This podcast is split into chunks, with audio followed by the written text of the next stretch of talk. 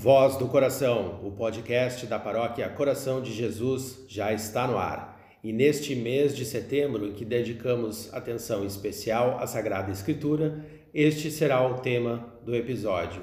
Padre Jacques, a sua saudação.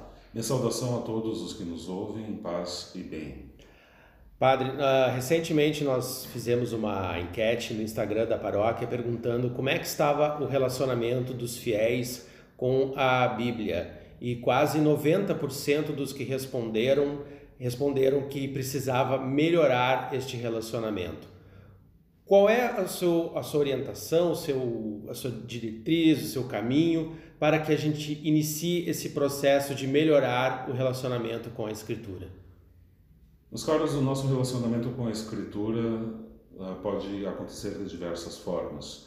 O próprio diabo conhecia a Escritura uh, muito mais do que qualquer um de nós, ou talvez do que todos nós juntos, mas nem por isso ele abraçava, uh, aceitava os ensinamentos contidos na Sagrada Escritura. Portanto, o nosso conhecimento, nossa relação com a Sagrada Escritura, embora seja importante que conheçamos sob o ponto de vista intelectual, conheçamos os seus conteúdos, conheçamos toda a questão da cultura de cada uma das épocas, de cada um dos livros, não é este o centro.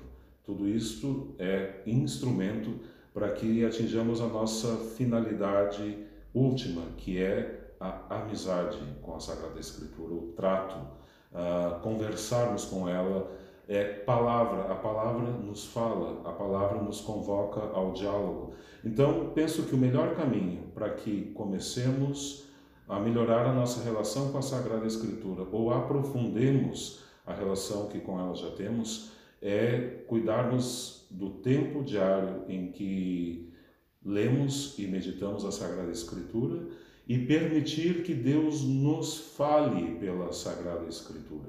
Quando terminamos as leituras da missa, sempre concluímos com a expressão palavra do Senhor. O Senhor acabou de nos falar. E quantas vezes as pessoas dizem, Padre, eu rezo para Deus, eu peço para Deus, Deus não me fala, mas che, esperas o quê? Que o Deus te fale de um modo extraordinário, que mande um arcanjo te anunciar uma mensagem, quando ordinariamente ele nos fala pela Sagrada Escritura, mas nós tomamos como algo distante, não nos damos conta de que é o próprio Deus que me fala, é a palavra que Deus dirige para mim.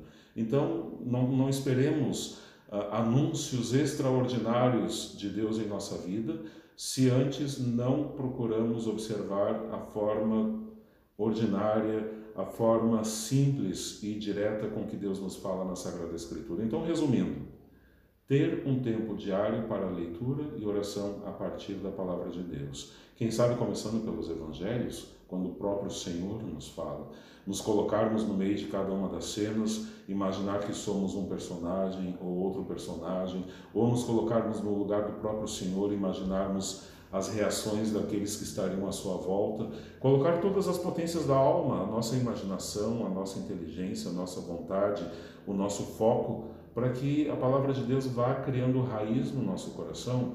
E daqui a pouco tenhamos tal intimidade com ela que seja a palavra de Deus e seja a palavra nossa no sentido de que haja uma connaturalidade, já uma identificação entre elas.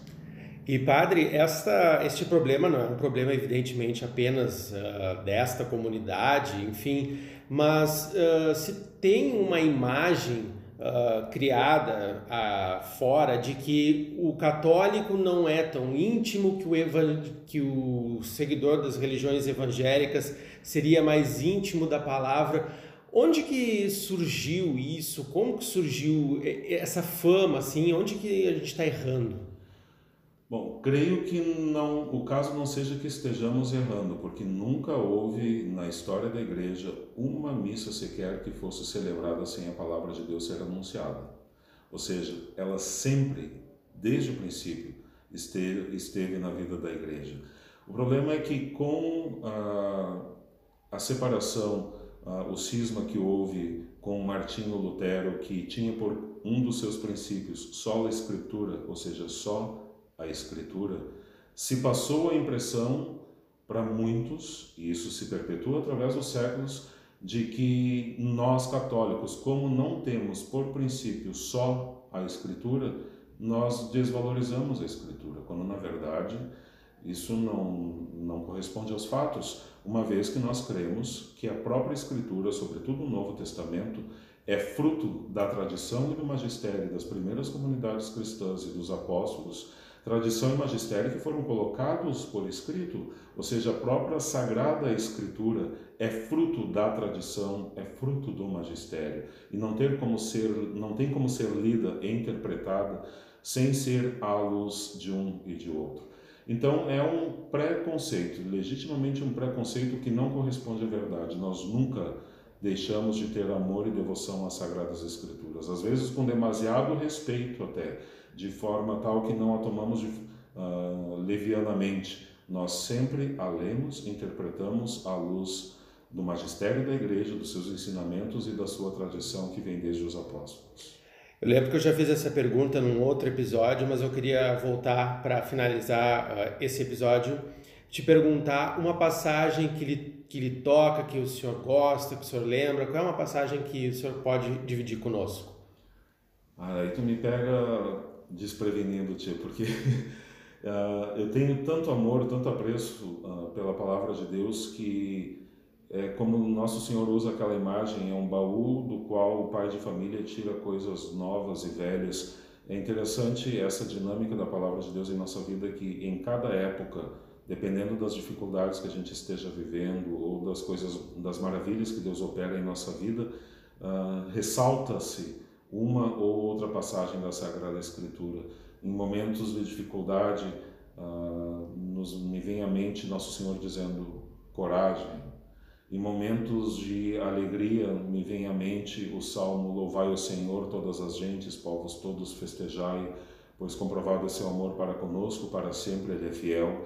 Então, eu não, eu não conseguiria te definir hoje, nesse momento da minha vida, uma passagem preferida. Eu creio que o Espírito Santo suscita na nossa alma um ouvido, uma atenção especial para aquele versículo, para aquela passagem, através da qual Deus quer nos falar algo bem concreto para a nossa existência muito particular e única naquele momento que a gente está vivendo. Muito bem. Então, neste mês de setembro, em que damos aí uma atenção especial à nossa Sagrada Escritura, vamos então todos trabalhar para isso, para crescer na fé através da palavra. Este foi o episódio do Voz do Coração. Até o próximo.